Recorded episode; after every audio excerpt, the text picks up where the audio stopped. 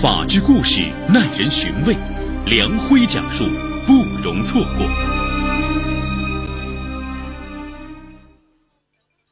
二零一一年三月九号，赵百刚正在单位上班，突然接到前妻吕丽同事的电话：“吕丽出事了。”他拔腿就往浙江省临安市人民医院跑，却看见吕丽躺在太平间里，与他并排躺着的。使他恨之入骨的情敌张军。随后，临安交警大队的办案民警向他转述了目击司机的陈述。当天上午十点左右，在西径山的环山道上，吕丽驾驶的银灰色轿车突然冲出路面，坠入四十米深的山底。等警方和救护车赶到时，车内的吕丽和张军都已死亡。结合监控视频。和对车辆行驶轨迹的分析，警方认定吕丽是故意将车开向山崖。由于吕丽人已死亡，这起故意杀人案在侦查阶段就宣告终结。赵百刚和吕丽原本是一对恩爱夫妻。二零零四年，二十二岁的赵百刚从上海大学金融专业毕业，来到临安信泰证券公司任客户经理。由于工作关系，与临安飞达理财咨询公司的职员吕丽相恋。二零零八年初，两人结婚，年底生下女儿蓉蓉。然而，平淡琐碎的婚姻生活让生性好强的吕丽心生厌倦。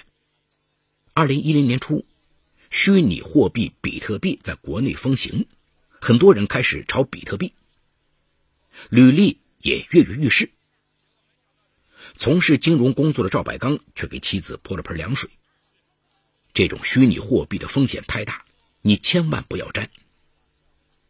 吕丽当时没说什么，可是不久，他声称公司下达募资任务，先后从亲戚朋友手里借了一百万元投资比特币，而赵百刚对此毫不知情。更让赵百刚没想到的是，二零一一年一月。吕丽突然提出离婚。原来，吕丽和同事张军有了婚外情。在张军的鼓动下，吕丽背着赵百刚，将家中的三十三万元存款交给他炒比特币，曾经暴涨至六十一万元。吕丽备受鼓舞，又把借来的一百万元交给张军炒币。没想到，比特币的行情一路暴跌，最后吕丽的账户仅剩下不到两万元。吕丽心急如焚，恳求张军帮他想办法还债。张军非但不肯帮忙还债，还无情的提出分手。吕丽顿觉自己的情感被骗，后悔莫及。吕丽哭着对丈夫说：“我欠下的债我自己还，我只求你同意离婚，让我净身出户。我已经做错了事，不能再连累你和女儿。”赵百刚被一连串的真相急得目瞪口呆，耻辱、痛苦、自责，百般滋味让他的心如铅柱一般沉重。羞愤之下，赵百刚在离婚协议书上签字，两人约定债务归吕丽，赵百刚和女儿分得现有住房。离婚后的第二天，吕丽就搬了出去。之后，两人再也没有联系。很快，吕丽的死讯在亲友间传开，曾借钱给他的亲友纷纷找上门来。赵百刚将两人已离婚的事实如实相告，众人只能恨恨离去。在吕丽的葬礼上，三个债主因为讨债无望，竟然一起指着吕丽的遗像，喋喋不休的破口大骂。这一幕深深刺痛了赵白刚。吕丽是做错了，可她毕竟是女儿的妈妈呀，她怎么能让她死后背负这样的恶名？凝视着遗像上那熟悉的面容，赵白刚流着泪，向还在喋喋咒骂的债主大声承诺：“吕丽的债我来还，我保证不会少你们一分钱。”他当场重新写下借条。并让大家转告其他债主。为了还前妻欠下的巨债，二零一一年四月，赵百刚辞职经商，家里的钱已经被吕丽赔光了。为了筹集启动资金，他以五十万元的价格卖掉位于城区的住房，与三岁的女儿蓉蓉搬到郊区住。他拿出十五万元，先还了一部分债，用剩下的三十五万元租了间门店，做起皮具批发生意。七月中旬，一个陌生女孩的出现打破了赵百刚父女的平静生活。他走进赵百刚的皮具店，开门见山的说：“我是张军的妹妹张薇。吕丽害死了我哥，我家本来要起诉民事赔偿的，当时考虑我哥也有错，吕丽人也不在了，就放弃了索赔。现在我爸病了，我家急需用钱，希望你能赔些钱给我们。”张威的话瞬间引燃了赵百刚深埋于心底的哀伤与怒火，他不顾店里还有顾客，怒吼道：“真可笑！要不是你哥，我家会落到这个地步？我女儿会没有妈吗？你们家还要脸不要脸？”赵百刚毫不客气地将张威往门外推，张威紧紧地抓住门框，死活不挪步。他涨红了脸，流着泪说。我哥搞婚外情是有错，但至于要拿命来偿吗？你家日子苦，我家就好过吗？说着，他干脆坐在地上，撕心裂肺的哭起来。通过张威的哭诉，赵百刚了解到，张威母亲早逝，为供兄妹俩读书，丈夫吃尽苦头，心脏也不好。参加工作后，张军一心想在城里买房，接父亲来享福，所以才会急功近利。把自己和吕丽的钱悉数投入到比特币中。张军的意外离世将整个家庭推入深渊。一生正直的张父既心痛儿子的死，又因为儿子死的不光彩而抬不起头来。两天前，他突发急性心脏病入院，急需十五万元做手术。张威的诉说让赵百刚有些动容。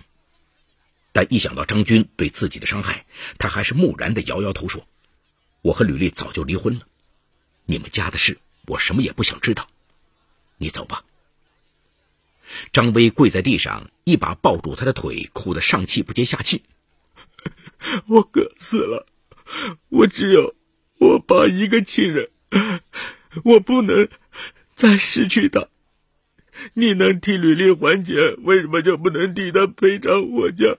救救我吧！挣扎良久后，赵百刚叹了一口气，让张威带他去医院看看张父再说。在临安市中医院，赵百刚见到了张军的父亲张宝凯。病床上的老人形容枯槁，嘴唇发紫，说句话都要喘上半天。得知赵百刚的身份，张宝凯连声责怪女儿：“人家也是遭罪的人，你赶紧让人回去吧。”他转头又对赵百刚愧疚的说：“是我儿子作孽，害了两个家，我我教子无方，对不起你。”话音未落，老人居然晕了过去。一剂强心针下去，老人才慢慢苏醒。医生催促张威说：“手术不能再拖了，你赶紧拿个主意。”张威含泪点头，而一旁的赵百刚低头不语。次日上午，张威再次来到皮具店，他将一张十五万元的借条递到赵百刚面前：“赵大哥。”就当我找你借钱吧，求你帮帮我们。我爸吃了一辈子苦，他没享过一天福。赵百刚咬咬牙，心底的柔软让他不能见死不救。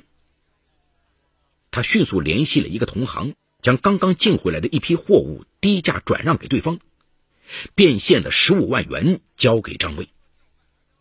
张威感激涕零的说：“赵大哥。”你是个大好人，一定会有好报的。七月底，张宝凯在浙江大学附属第二医院顺利完成了冠脉搭桥手术。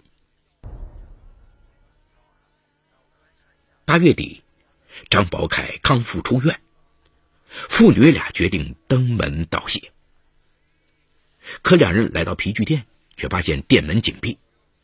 隔壁的店员得知他们的来意后，说赵百刚的女儿生病了，他应该在家陪女儿，并好心告知了地址。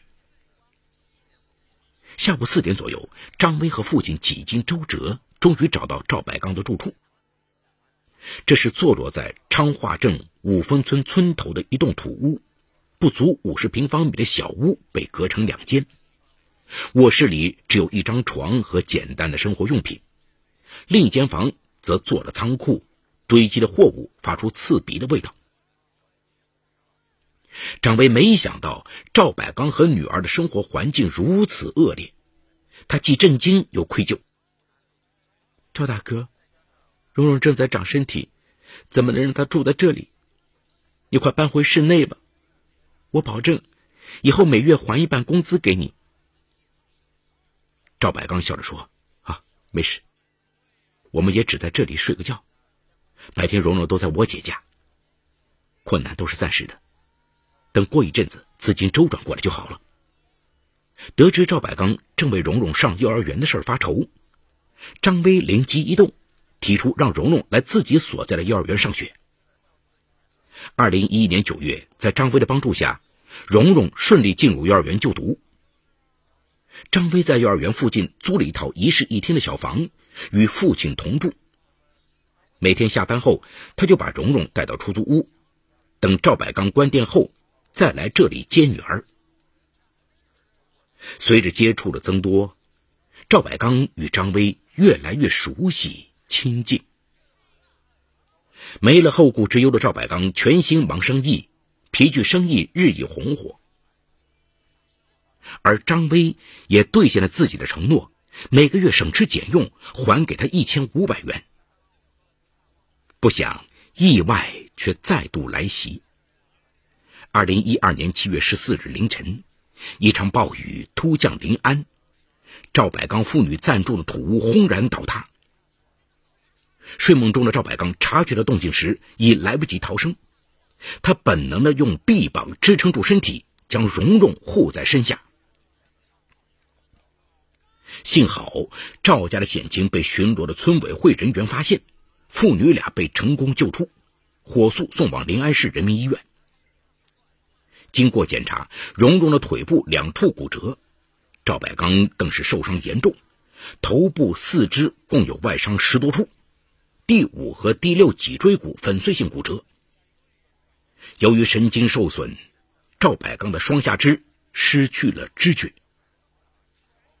得到消息后，张威立刻赶到医院，看到吊起一条腿的蓉蓉和浑身包裹纱布的赵百刚，他忍不住泪如雨下。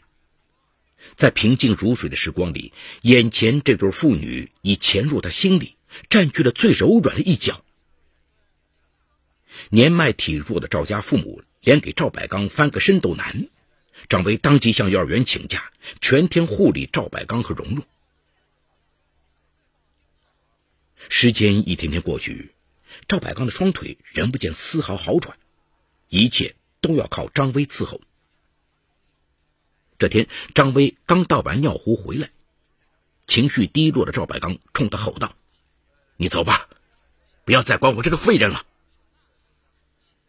张威咬着嘴唇，并没理他。见状，赵百刚随手抓起个杯子就往地上扔。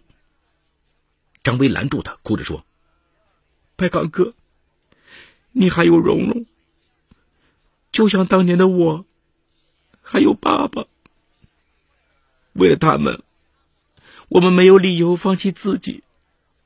赵百刚的手停在半空中，泪水不经意中滑落。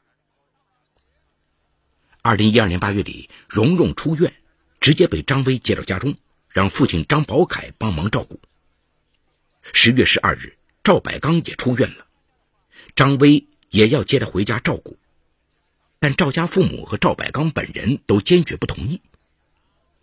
张威一字一顿的对众人说：“我喜欢百刚哥，我想照顾他。”赵百刚叹了口气说：“哎，小薇呀，你是个好姑娘，何苦要往火坑里跳？”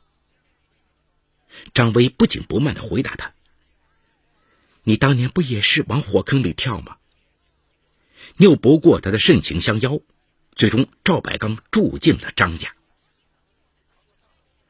二零一四年元旦，赵百刚父女俩在张威家里聚餐，蓉蓉不慎弄翻茶杯，开水泼到了赵百刚的腿上。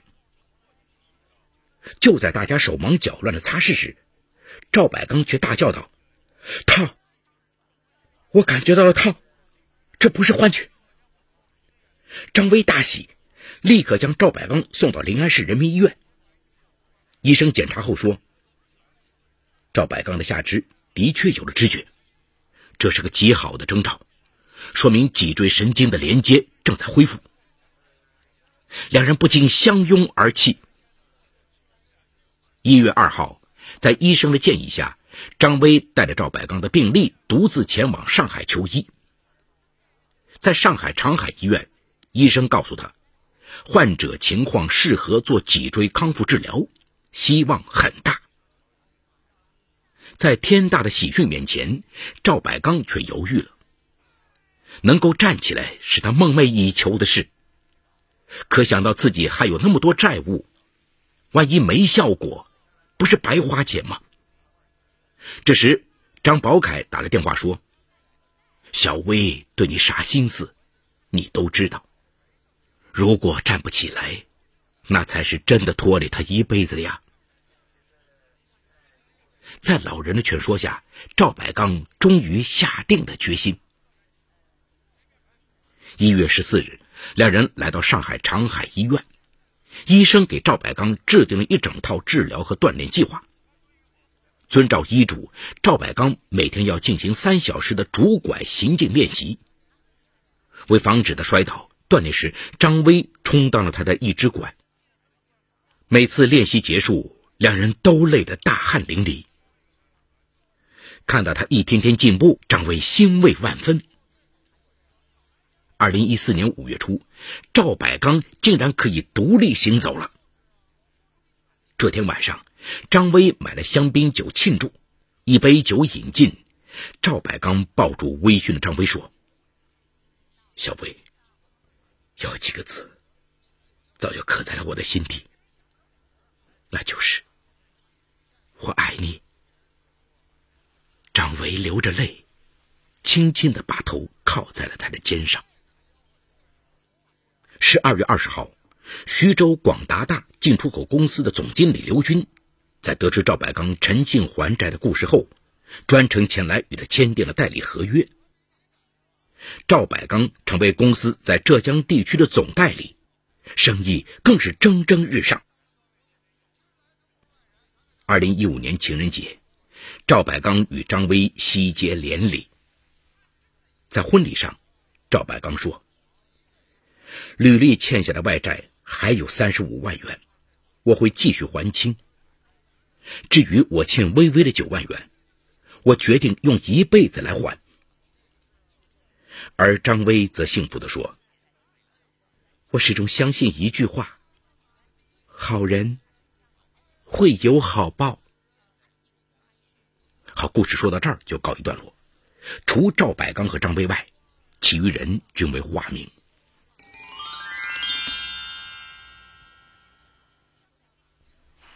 人们常说要敢于担当，其实担当如果要与勇气挂钩，则就忽略了其作为品质的根本。因为在一些特殊的关头，只有品质才会自然而然的发挥作用。从赵百刚这儿，我们看到了这一担当。妻子婚外情，抛弃了家，最后死于车祸。